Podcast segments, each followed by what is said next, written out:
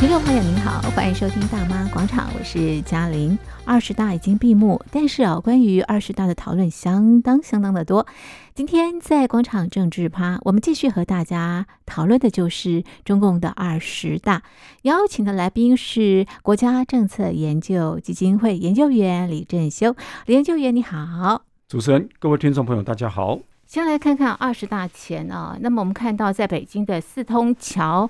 出现了这个局一人，但是我不晓得现在这个局一人的下落如何。确实，大家非常关心的。对，然后呢，他举了这个呃布条啊，那这些布条都是一些反习的一些言论。是，哎，他写了哪些东西啊？哦，其实哈、哦，我们大家都非常关注这个四通桥事件的后续发展。是，他这位先生哦，大家后来发，就后来大家去追查，或他他。好，应该是叫做彭立发，嗯嗯，一位男士，是。他在这个四通桥上悬挂了一个横幅，是。那上面写着呢，不要核酸，嗯，要吃饭，是。不要风控，嗯，要自由，是。不要谎言，嗯，要尊严，是。不要文革，要改革，是。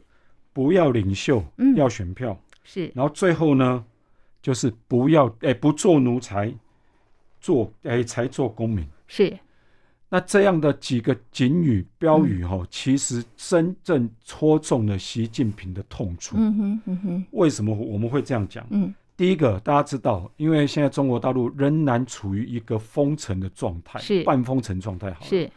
因为很多地区、很多的甚至于很多城市，对，可能因为出现几个少许的。新冠病例的案例，嗯嗯，结果造成可能一个整个社区是，甚至于一个镇，甚至于一个城是，好、哦、城市都会被封。嗯、是，那这样的情况之下，其实人民的生活极大极度的受到干扰跟不便。嗯哼，嗯哼，这两天一个消消息出来，那个贵州有一个三岁男童，因为贵州被封城，是，而他等不到。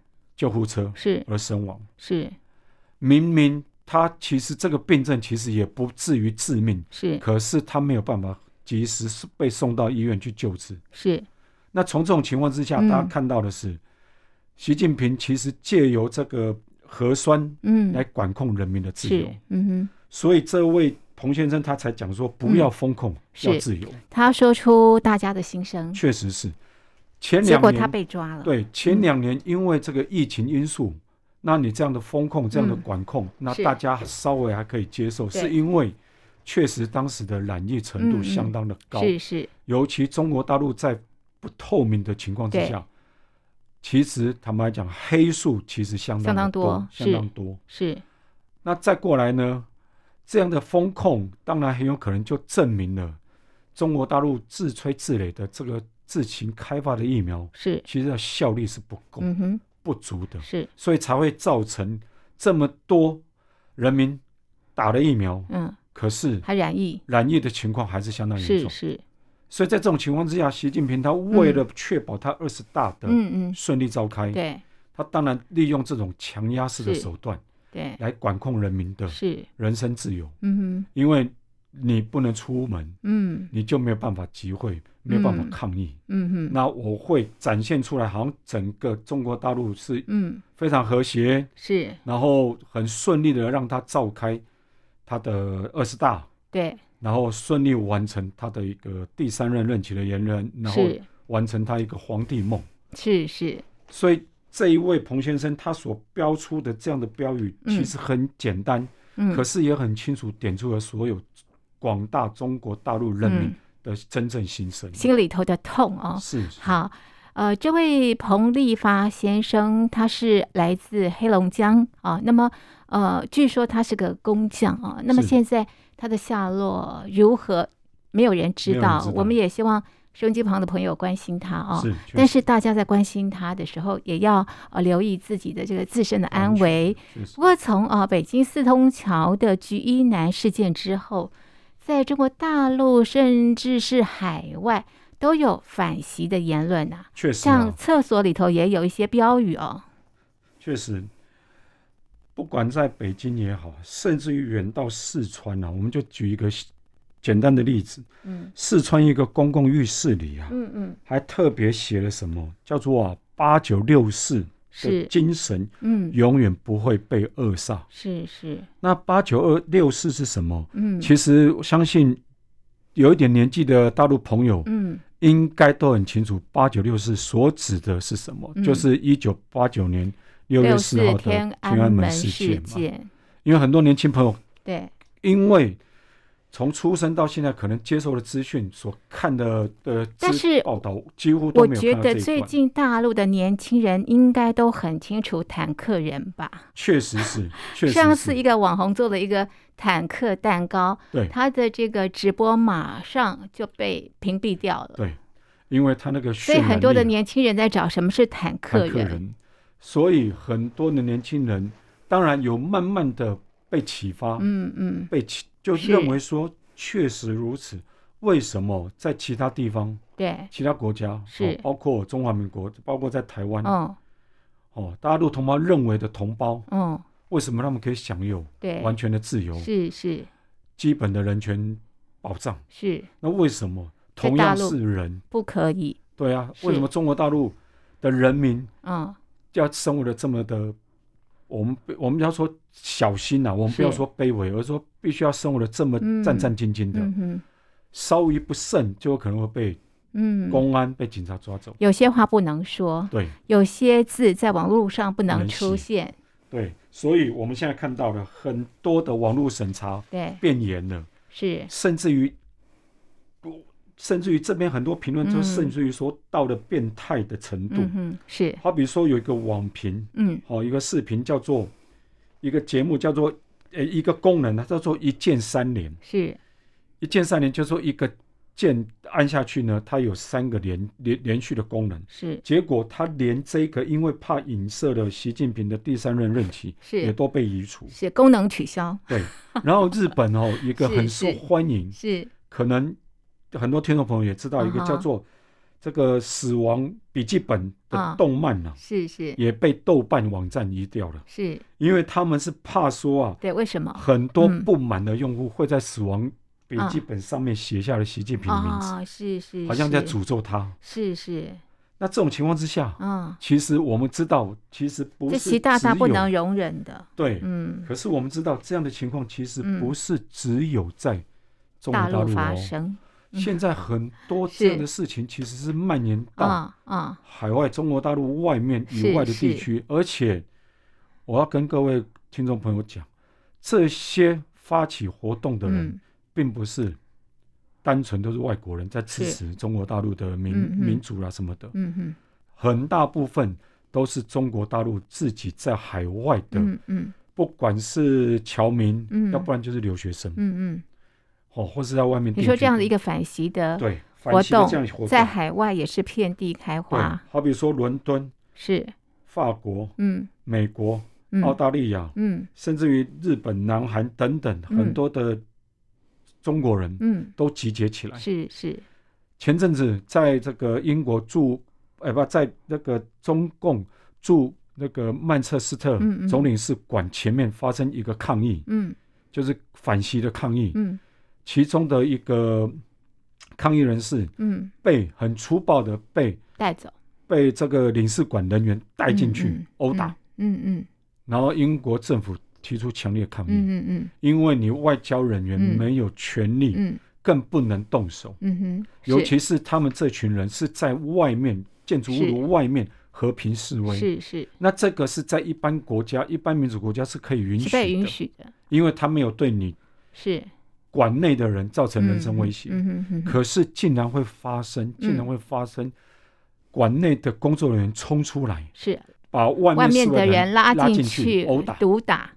那各位想想看，连在海外的中国人都会遭遇到这个、这个、这个中共驻外人员这样的残暴对待，是。那我们真的要提醒各位朋友，真的还是要注意自身安危了。是。那你怎么看这一股的反袭的一些活动，从大陆内部一直蔓延到这个海外。我们现在看，现在看到这个习大大啊，这个呃呃权力啊无限至上啊，那为什么抗议他、反对他的声音这么的大？我不晓得习大大听到了没有，但是其实全球都听到了。对，我个人觉得啦，习近平一定多少会有知道这样的情况，嗯、是因为毕竟啦，毕竟啦，他还是会有不同的管道会，嗯，知道一些很、嗯、对。那你觉得为什么会发生这样的一个状况？可是对他来说，他现在首要任务是要掌握好他的权力。嗯嗯。第二个，中国共产党不能倒。嗯嗯。好，那第三个，他要维持中国大陆整个社会发展的稳定，嗯，跟他的一个所谓的秩序，嗯和谐秩序，嗯，因为他必须要集中力量来处理，譬如说他的经济发展，嗯，人民的失业问题，要办大事，对，要共同富裕，另外，要中华民族的伟大复兴，对，然后另外当然就是对外，还有中国现代化，对，嗯，然后另外当然就是对外的这个的，嗯。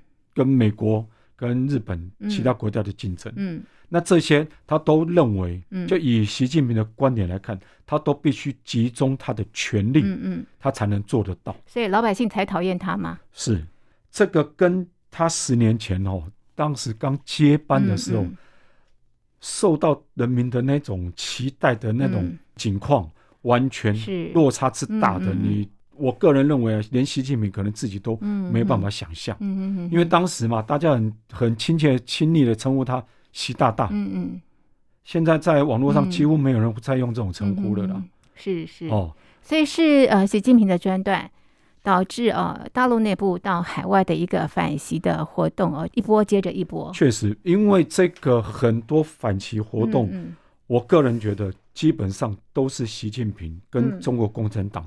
自己制造出来的结果。是是，因为人民并不是一无所知，也并不是完全希望受到党的控制，所以我觉得这个老百姓真的是忍无可忍了。确实，确实。好，那我们来看这个二十大啊，现在已经闭幕了哦。那么在二十大之后，马上召开的是二十大的一中全会啊。那么我们看到新一代的领导人也亮相了啊。哎，不过也发生了一个这个插曲了，就在要公布名单的时候，谁入场啊？谁是政治局委员？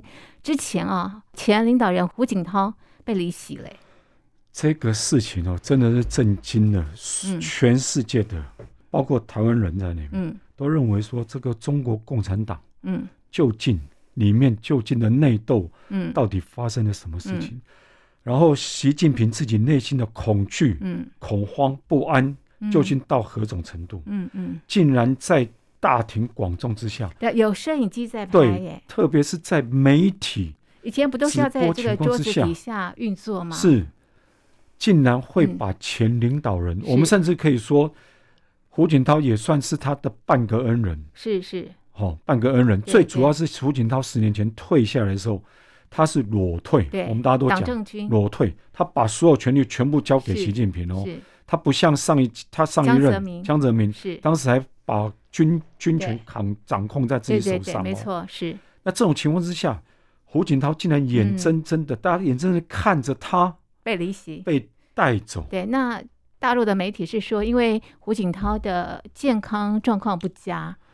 那我不晓得大家相不相信啦，因为我其实我看到那个画面，我觉得他走的挺好的，那个体态我觉得还蛮健康的。我个人觉得这种理由是非常非常荒谬，是是，为什么难以说服大家啊？第一个，万一如果说好了，嗯、胡锦涛的身体真的有问题，嗯，按理说是他根本不会让他出现在这么重要的场合，这是一个。第二个，如果他身体真的出现状况，是。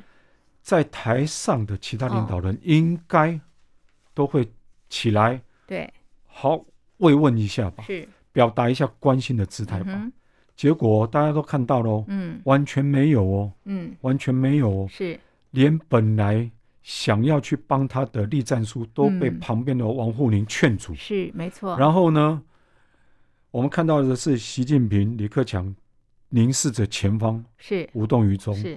其他的领导人，就是胡胡锦涛走过去，其他领导人也完全没有回头去看看他怎么样。没错。那如果说我们大家中国人常讲嘛，那、嗯、中国人的人情是非常温暖的嘛。嗯、那连对于长者，嗯嗯，毕竟胡锦涛是个是他们这些大官前的领导人嘛，嗯、前面的的的的长官嘛，他身体真的出状况，难道不该站起来问问看怎么样回事吗？嗯、是是没错，连这样的举措都没有，是。那可见得这样的表现，这样的情况是，如果不是。习近平刻意让胡锦涛难堪的，嗯嗯、要不然就是他们所设下的一个戏码，嗯哼、就是要去让其他反对习近平的，不管是党内的同志，嗯嗯，或是更广大的十四亿人民知道，嗯、反对我的下场，嗯，就是这样。所以下马威，对，因为我个人认为在。千在千思万想之后，嗯、实在找不到一个合理的理由，是。能够为这样的事情。媒体也提到胡锦涛之前是要看那个红头文件，对，对那其实里头应该就是即将要公布公布的中央委员的名单，政治局委员的这个名单啊，对对，对，那被拦阻了，那可见可能这个名单跟胡锦涛所想的有一些出入吧？有可能，这个当然也是一个。原因之一，也有可能，极有可能是一个原因之一。是，可是我们必须要讲的是，嗯，因为在这样的名单公布之前，嗯，而且能够放到所有长官面前的时候，基本上都已经确定的，是，也表示没有办法是再翻案的，是。所以在这种情况之下，按理说，胡锦涛应该已经也知道有这样的事情，他应该不知道才想看看到底是谁呀。结果被制止了。对，所以在这种情况之下，胡锦涛整个人，嗯，当然是处于一种所谓你看他还跟习近平摸摸了一下，跟李克强搭了一下肩，对，是，所以让人家觉得知道，嗯、也见识到了习近平个人的，应该说是这种非常铁石心肠了，他残酷的一面。是好，我想很多人都希望知道到底发生了什么事啊？那我觉得除了习近平。或者是呃，这个李克强、王沪宁或者栗战书尔等知道之外，外人可能没有办法很清楚知道那一幕到底是怎么了啊？是是是好，我们来看这个七位啊、呃，这个政治局常委啊，分别是呃呃，习近平、李强、赵乐际、王沪宁、蔡奇、丁薛祥，还有李希哈。你怎么样看啊？这一次中共二十大的人事安排是。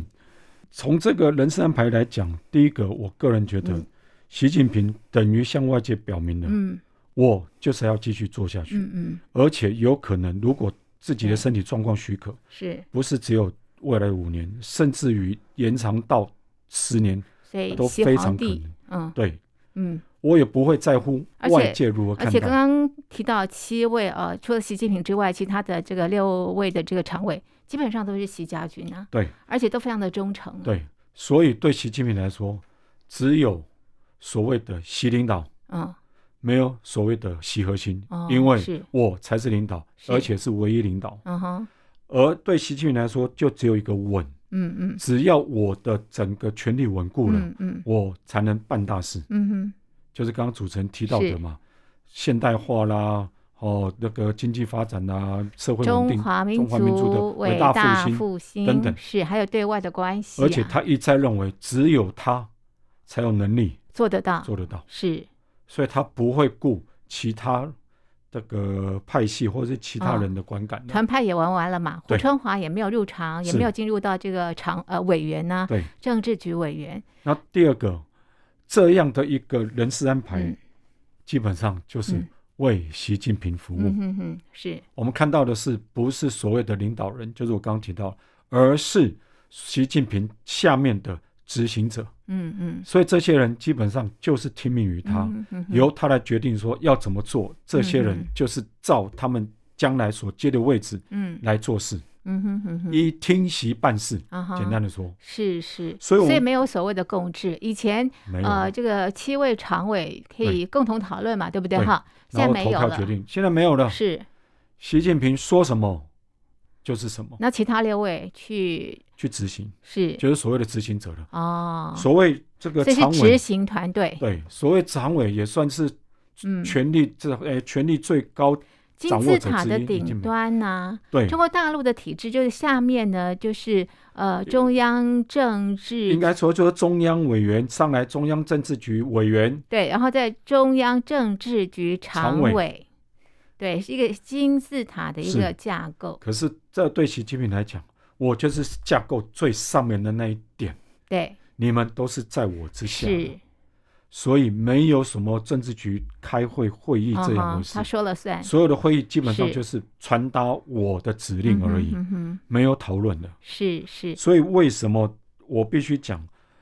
由于这个习近平强调所谓的安全啊、斗争啊，尤其在在二十大报告当中提到非常安全斗争出现的频率相当非常高。所以呢，在邓小平过去。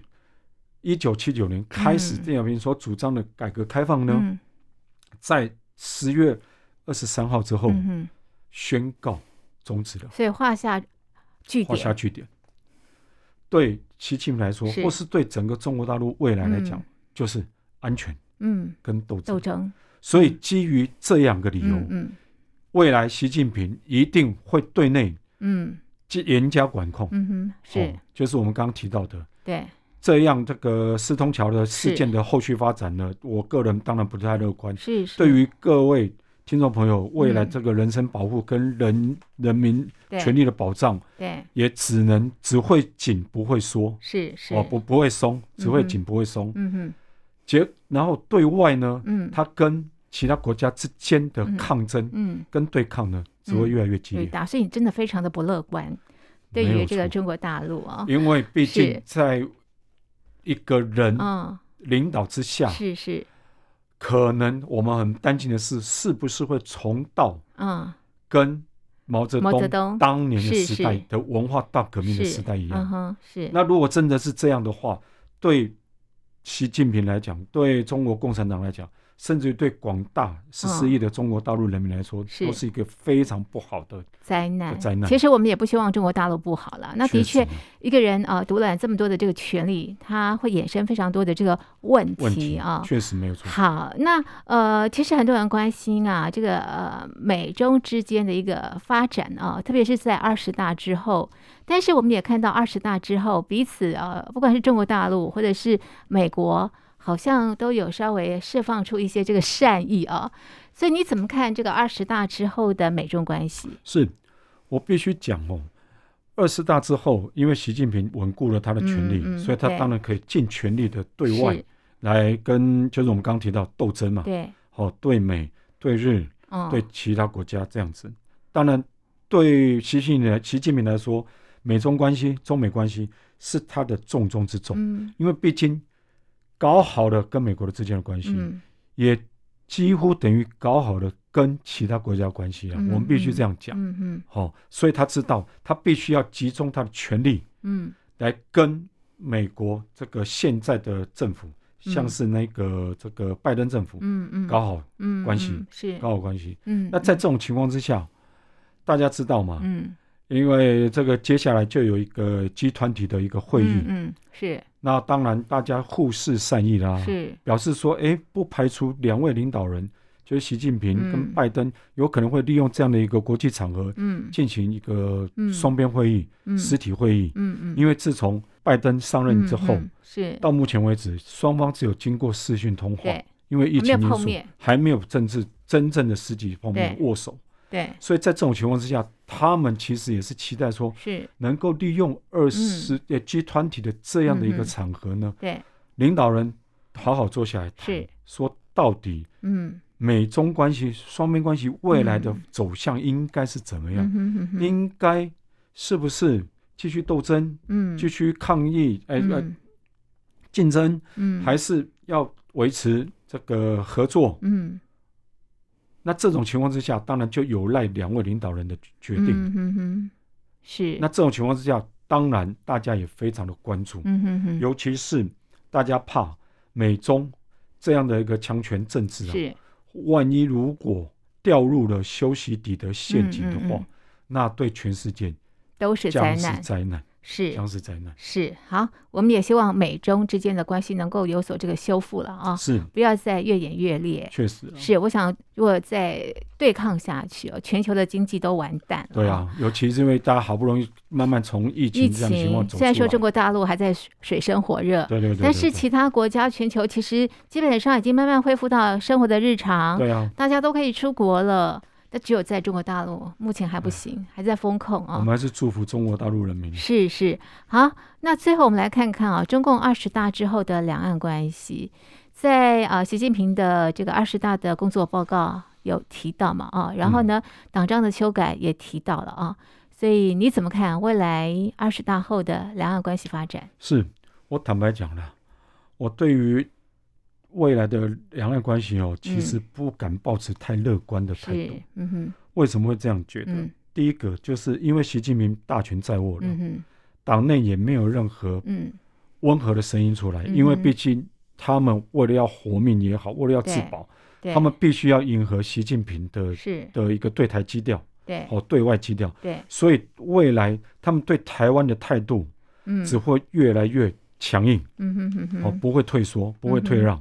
嗯是，虽然我们大家知道说，习近平在这个二十大的政治报告当中呢，嗯、他有提到了，他说当然绝不承诺放弃使用武力，是、嗯、因为他是怕万一台湾有什么出现什么这个这个台独的宣誓啊等等的这样子。可是，在真正的在这书面报告当中，嗯、他其实有写出了，嗯。和平继续推动和平统一、一国两制，嗯、哦，以及坚持一个中国原则和九个共识。嗯、对，所以他还是希望喊话，嗯、还是希望喊话，嗯、希望两岸能够好好的哦坐下来相处，和平相处了。嗯嗯、所以他才会有一个温情喊话说：“哦，希望呢，两岸同胞啊，血脉相连，是血浓于水的一家人。嗯、所以呢，什么事情都应该由中国人、两岸同胞大家好好的来谈，嗯、等等。”对。他要希望用软硬两手诉求来对台湾，哦，我们可以说施压，是，或是来台湾来吸引台湾。对，可是他这样做法，但是也不能一直共军扰台呀。确实，可是他这样做法呢，基本上无法赢得台湾人的好感。做一套啊，没错，对不对？你讲心灵契合，然后呢，飞机老是开到这个台湾的这个附近啊。对对对，因为我为什么认为嗯不乐观？是最主要的就是说。习近平他在对台关系上，他只能越来越硬，嗯，因为硬才能表现他有掌控两岸互动的主导权，是，这是第一个。嗯，第二个，因为他对自己的权位，嗯嗯，其实有非常深的不安全感，是是，所以在这种情况之下，他如果万一太松，嗯嗯，哦，或是发生政策失误的话，嗯，有可能会被党内提出来批判，嗯嗯。那这种情况之下，是他不想乐见的，嗯、也不愿意乐见的。是，所以这也是为什么我们看到的，对。很多原来吼，跟这个涉及两岸关系很多大陆学者，对。很多本来是算比较温和派，或是我们台湾常称的鹰鸽派的这样的学者呢，是。这几年来的论调，他的用词、遣词用字。嗯其实都越来越强烈，嗯哼哼，越来越强烈，是，而且他们也对两岸关系的未来，嗯，不感到乐观。是，哎，那中华民国对于呃中共二十大或者是之后的两岸关系的这个呃立场跟看法是什么呢？其实我们中华民国向来都认为说，两岸确实要和平相处，是和平的来来往来。我们也不当然也希望说，两岸人民能够加深。互动嘛，对，因为两岸人民越互动越密切，这个双边发生冲突的机会就更低嘛。对，那第二个，可是我们坚持的是，你中国共产党必须要正视我们中华民国的存在。没错，是。唯有尊重中华民国的存在跟中华民国的主权之下，是。两岸才有和平嗯。接触的一个空间呢。尤其是如果说政府跟政府之间的。这样的接触协商的话，对，你如果不尊重我，嗯，那你何尝希望能够获得我的尊重呢？对，那这不是很奇怪的吗？是，你们一再的矮化我们，也，一再的打压台湾，对，那这种情况之下，台湾人民怎么可能对是习近平对中国共产党有好感？是，嗯哼，尤其是很多的这个民调显示，其实台湾做了很多民调，对。对台湾大陆人民，其实持好感度其实还是很多。是是。然而，对中国共产党，对，特别是对习近平的反感度，已经达到历年来的新高。是。最新的报道来讲，竟然高达八成多。对。的台湾人民对习近平是持厌恶的态度。对对对，是。那这种情况之下，你习近平再讲再多好话，嗯嗯，我们都认为你对台湾就只是嗯统战。所以在这种情况之下，对我们来说是完全没有吸引力。是，特别是蔡英文总统，他有提到嘛，嗯，他说希望两岸能够在对等、尊严的原则下，然后进行有意义的对话。是是。所以呢，也希望在大家能够寻求大家能够接受的这样的一个基础上，没错，大家来互相协商嘛。因为其实兵戎相见，蔡总统就讲，兵戎相见是不应该是。两岸之间的选项是是没有错，所以你习近平一再说绝不承诺，嗯，不使用武力，那这种情况之下，对我们台湾人来说是嗯完全不能接受的。是好，这个习近平啊，在这次二十大也提到，解决两岸问题是呃咱们中国人的事啊。是。